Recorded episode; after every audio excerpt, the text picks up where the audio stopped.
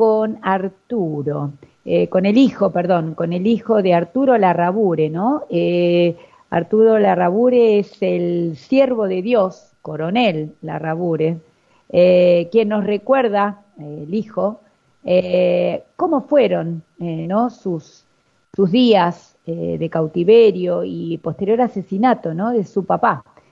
su papá eh, estuvo, como decíamos, en cautiverio y fue posteriormente asesinado y esto lo cuenta en su diario.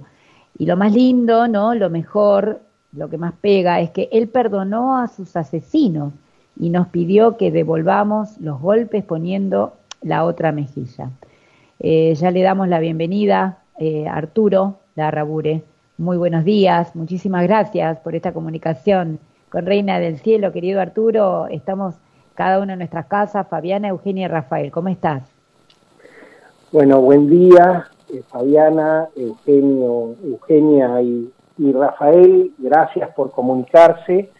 Te hago una pequeña corrección. Yo soy Arturo Larrabure y mi padre era argentino del Valle. Argentino del Valle, sí, perdón, perdón. El nombre eh, a veces te marca desde muy chico. En el caso de mi padre lo marcó completamente.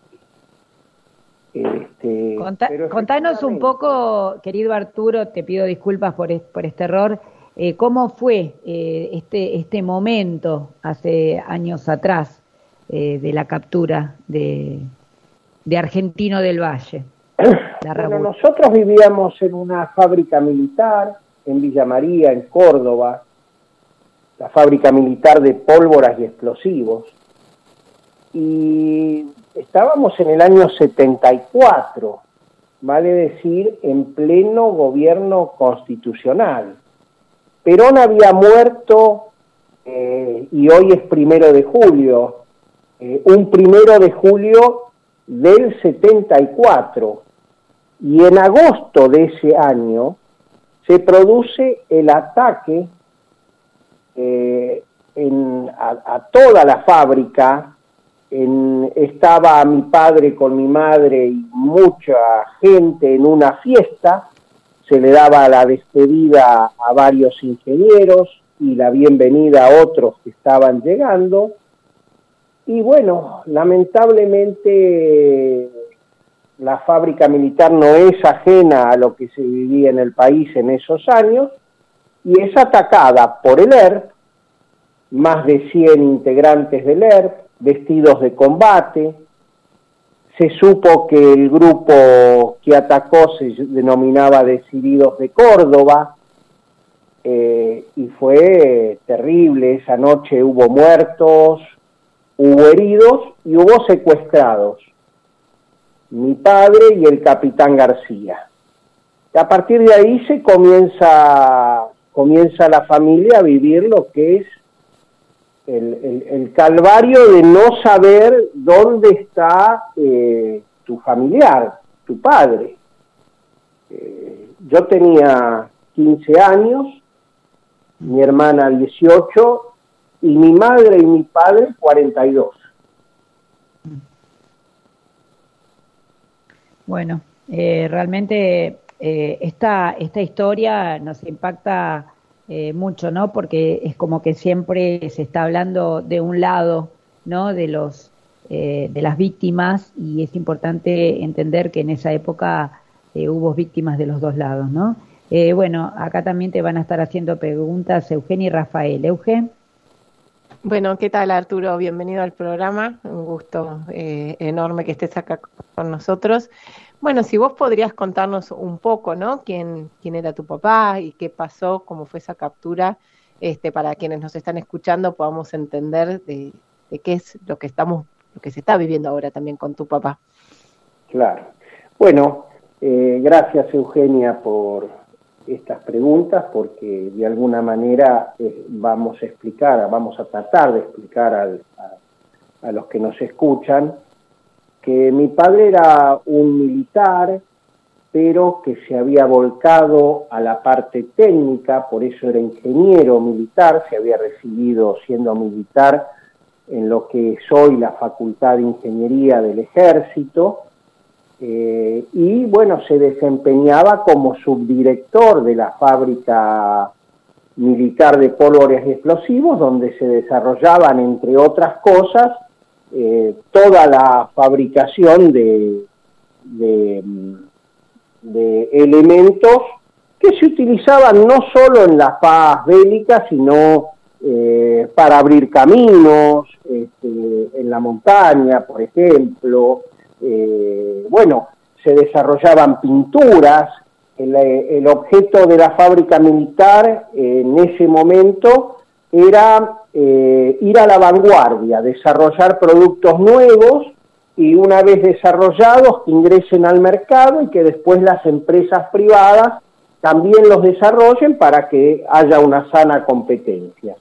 Mi padre era el subdirector de la fábrica militar, realmente estaba muy compenetrado, tal es así que dos años antes de su secuestro, habiendo vivido también en Villa María, fue becado a Río de Janeiro, a Brasil, para eh, seguir perfeccionándose, donde hizo un máster en todos estos temas este, que de alguna manera cuando llegó al país los quería desarrollar, ¿no?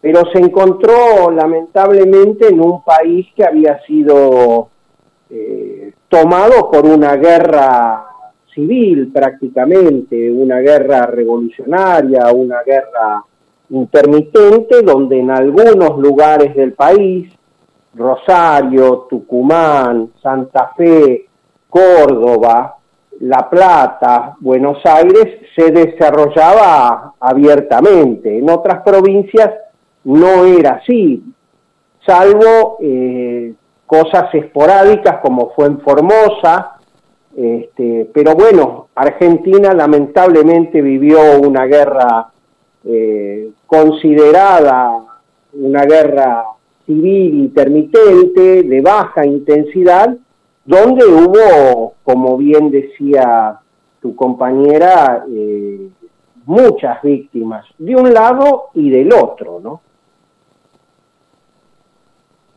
Así es, Rafa. ¿Qué tal, Arturo? ¿Cómo estás? Un gusto saludarte, Arturo. Yo te quería preguntar... Rafael, ¿cómo estás? Muy bien, muy bien, ¿cómo estás? Te quería preguntar, eh, durante el secuestro, ¿dónde fue encerrado tu padre? Y si fue cierto que en, un momento, digamos, de su secuestro, también se le ofreció de parte de los secuestradores su libertad. Efectivamente, Rafael, durante los largos 372 días de, cautiverio, de prisión, eh, se van agotando todas las instancias para que él recupere la libertad.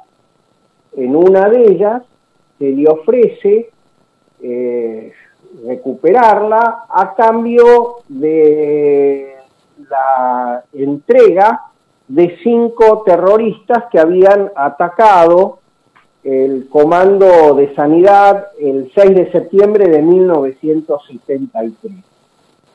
Eh, bueno, eh, indudablemente el ERP intentaba negociar con el gobierno argentino, gobernaba Isabel Martínez de Perón, y eh, fue taxativa la respuesta. el ejército o las Fuerzas Armadas o la Argentina no negocia con el terrorismo, porque si, si, fuera así, mañana van a secuestrar no a un militar, sino a cientos de militares. Paralelamente, cuando esto se produce, el ERP sigue tratando de ofrecerle ser libre. Y entonces es así como eh, le dicen en un intercambio escrito después eh, en su diario de cautiverio, eh, la Raburi, usted permanece en esta situación porque el ejército al que usted pertenece lo ha abandonado. Bueno, la respuesta de mi padre al ofrecimiento que ellos le hacen de recuperar su libertad a cambio de la fabricación de explosivos, de bombas, de armamento, porque el ERP y Montoneros tenían ocho fábricas militares. Yo no sé si ustedes están en conocimiento de eso. Bueno, para esas fábricas militares mi padre tenía que trabajar y eso iba a generar obviamente más muertes, más atentados y mi padre se negó rotundamente a esa opción.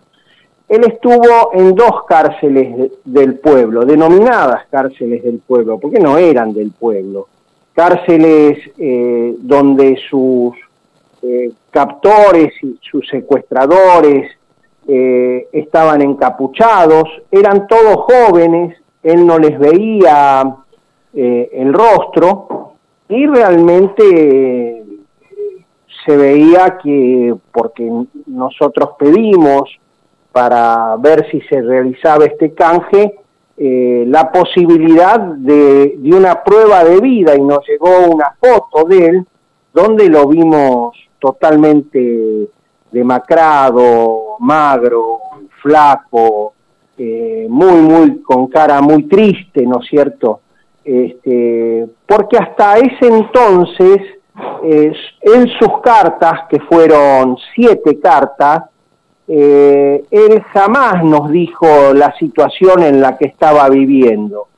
Entonces, este, de alguna manera, eh, ahí descubrimos lo mal que, que, estaba viviendo, lo mal que lo estaba pasando. Ahí fue que la familia se desesperó y no entendíamos cómo eh, el ejército se negaba a, realizar ese canje, pero bueno, con los años después se entendió, ¿no?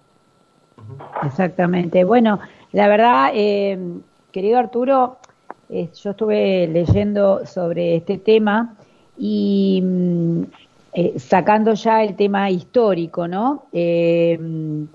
Sabiendo que bueno que estuvo encerrado en un sótano, en una celda muy pequeñita, sin luz natural, no, sin casi oxígeno. Eh, bueno, no, no quiero contar más cosas para no no, renovar, no remover estas cuestiones, no, porque son tan sensibles. Pero a mí lo que me conmueve es este algo que, que decía, ¿no? Que en este tiempo eh, de su cautiverio, que fueron 372 días, nunca renunció a sus valores cristianos. Eh, pese a la adversidad y al calvario que le tocó, supo anteponer la fe, la patria y la familia a su propia vida e intereses, igual que lo hace un mártir. Eh, te quería preguntar, eh, le quería preguntar, querido Arturo, ¿qué cosas recuerda de su padre? ¿Cuáles son los rasgos que más recuerda mm, en su vida? Bueno, eh, la verdad uno como chico a veces no percibe las dimensiones que esto puede tener cuando uno ya es, es, un hombre mayor, abuelo, ya. Pero lo que recuerdo de mi padre, eh, primero es un hombre muy estudioso, muy contraído a, a la investigación, pero además eh, profundamente religioso cuando se trata, digamos, de, acudir en esos momentos eh, difíciles que te puede poner la, la vida, porque uno puede ignorar la fe, pero en los momentos de máxima dificultad, bueno, ahí recurre a todo su, su bagaje de religiosidad. Y él, como bien expresaste, eh, escribió un diario personal donde permanentemente es, eh, acude a, Dios, eh, al Evangelio, a las enseñanzas que han sido su, su, faro en su vida, porque para sobrellevar ese injusto cautiverio, él recurre a, a rezar, a entonar el himno nacional, eh, es decir, valores que lo caracterizaron y que a veces en la vorágine de, la vida diaria no se, no se manifiestan, no se ven.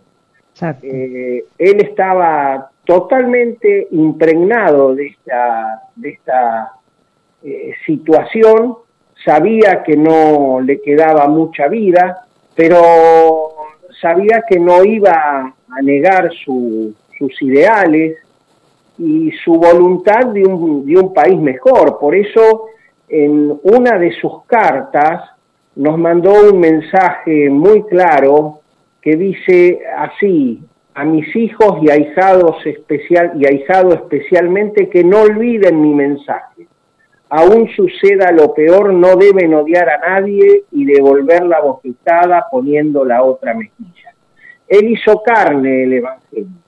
No se quedó en puras palabras, sino que lo vivió realmente eh, como se debe vivir el Evangelio, con fe, con resignación cristiana, con amor a Dios, al prójimo y a, y a la patria, porque inclusive perdonó a sus asesinos, sabiendo que iba a ser asesinado, él, como el mensaje de Jesús en la cruz, Padre, perdónalos, no saben lo que hacen. Y realmente este, nos dio un ejemplo que hoy el Vaticano y la Iglesia Católica está estudiando para ver si realmente se cumplen las condiciones para llevarlo a los altares. Exactamente, recordemos que él es siervo de Dios y ahora ya se está preparando el siguiente paso para su beatificación, ¿no es cierto? Eugen. Así es. Bueno, eso que también de la mano que esto que empezaste a contar, ¿no? ¿Cómo va el proceso en el Vaticano? Quería preguntarte, este, a ver si, sé que hay partes que son como confidenciales, que es un proceso largo, pero eh, y cómo es el tema de la oración, ¿no? Por, para la intercesión de él, con algún milagro, si, si nos puedes contar un poquito cómo, cómo es. Bueno, ahora la pelota ya no está en el Vaticano. El Vaticano respondió dijo que no había ningún impedimento para avanzar en la investigación. Eso lo está realizando el grupo que hace tres años que viene trabajando, eh, donde es dirigido por el obispo Monseñor Santiago Olivera. Ellos están trabajando, eh, se va a formar en estos días un tribunal, hay un historiador, va a haber un nuevo libro, eh, sobre las virtudes eh, heroicas de mi padre, lo que significa el martirio. Bueno, va a haber elementos nuevos en, en el corto plazo este, y realmente nosotros estamos convencidos que no solo es mártir, sino eh, realmente puede ser, puede ser o será santo, porque hay indicativos, pero la iglesia es muy sigilosa y lo debe ser, ¿no es cierto? No, no, no, anda con chismes, no anda con cosas raras. Eh, esto es algo eh, muy, muy eh, estudiado, muy científico. hay todos los elementos, nosotros aportamos todos los elementos porque eh, la causa judicial de él se encuentra en la Corte Suprema de Justicia y se ha hecho una, una investigación muy profunda, donde hay elementos este, muy, muy importantes. Y eh, con respecto a la, a la, a la tarjetita que se anda repartiendo en las iglesias, este, bueno, eh, se le pide a él eh, su intercesión ante Dios nuestro Señor para que de alguna manera cada uno le pida algo, lo que quiera, lo que necesite. claro, porque a partir de un milagro ya se puede proceder a la beatificación, ¿verdad? Claro, yo, yo puedo decir que hay cosas muy interesantes que se han ido este, haciendo en estos tiempos y eso es muy importante. Pero la iglesia eh, va caminando lentamente pero con pasos muy firmes. Así que, o sea que ahora depende de ustedes también eh, de todos, nosotros también, ¿no? claro, lograr un, de, pedirle para lograr un milagro eh, por intercesión de él, ¿verdad? Y hablamos de este tema. Y él dijo que Olivera, dijo directamente, Olivera está Señor muy Olivera. entusiasmado y está trabajando muy bien. O sea que el Rafa. Papa Francisco Ah, no desconoce todo esto. Claro. Eh, Arturo, si me permitís, te quería preguntar, sabés que en otra, en otra de sus cartas, ¿no? Muy famosa, él, él dice esta frase tan tremenda, ¿no? Quiero morir de pie, invocando a Dios, a mi familia, a la patria, a mi ejército, a mi pueblo, no contaminado con ideas empapadas en la disociación y en la sangre, ¿no? Eh, tremenda, tremenda esta, esta frase. Yo te quería preguntar, eh, Arturo, ¿cómo, cómo fue que, ustedes recibieron la, la noticia de la muerte? Bueno, eh, nosotros vivíamos ya en Buenos Aires, habíamos dejado Villa María y comenzó un rumor eh, de que habían encontrado un cuerpo abandonado en un lugar, en un baldío, eh, lo que no sabíamos si eso era verdad y bueno, yo recuerdo que comenzó a llegar gente a casa, amigos, familiares, eh, compañeros de mi padre y la casa en, pocos minutos este, realmente era impresionante porque ellos ya lo sabían, ya la, información estaba dada en, los medios, eh, fue un cautiverio largo, de muchos meses, eh, el periodismo lo, lo siguió al tema. Eh, cuando se produjo este desenlace, bueno, la gente se puso muy mal porque indudablemente fracasaron todos los intentos para que él recupere su libertad y bueno, eh, vimos la cara más oscura del, del terrorismo donde no tuvieron piedad y no tuvieron ninguna consideración para con él. ¿no?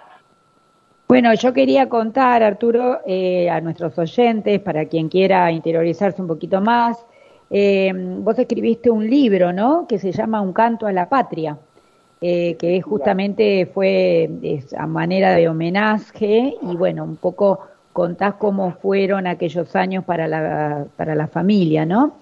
Y mm, realmente eh, también eh, tengo acá un, algunas reflexiones de, de, de las cartas que tu padre escribió y dice, aquí en este subterráneo, en esta ratonera, los hombres me privan de percibir el día por el sol, este vivir sin querer vivir, este transcurso del tiempo sin ser dueño.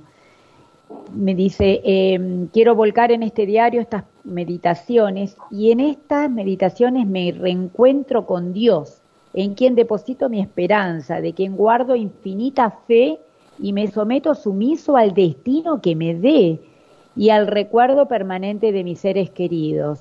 Eh, te quería, bueno, preguntar, como, como ya cierre, agradeciéndote esta entrevista, este testimonio maravilloso eh, de Argentino del Valle, eh, ¿qué, ¿qué, consejos recordás de tu padre, ¿no? En, en, los tiempos en, antes a este evento? Que, que nos puedas, digamos, decir y dejar, ¿no? Para que lo pensemos, lo meditemos y bueno, eh, podamos poner también en sus manos nuestras el intenciones, ¿verdad? más importante que mi padre siempre nos daba es que seamos buenas personas. Mm. Eh, que, que, seamos de alguna manera eh, fieles a, a, a, nuestra fe, a nuestra fe, que no, que no claudiquemos. Este, y eso lo he tratado de llevar toda mi vida y lo llevo. Este, siempre hay que decir la verdad, por más que la verdad sea dolorosa, que no hay que mentir. Eh, es decir, de alguna manera seguir nuestro evangelio. Y eso lo inculcó no solo con palabras, sino con sus acciones eh, demostradas en ese largo cautiverio.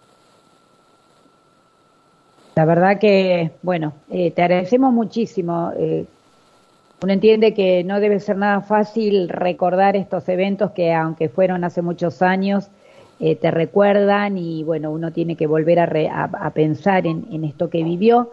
pero no tenemos ninguna duda, todos los que creemos en la vida eterna, que Él ya está gozando ¿no? de la presencia de Dios y todo aquello que sufrió tuvo ese valor de eternidad que hoy día hace que estemos hablando de Él eh, y que su ejemplo eh, nos inunde a todos nosotros, ¿no? Visto desde el otro lado, desde el otro lado de las víctimas.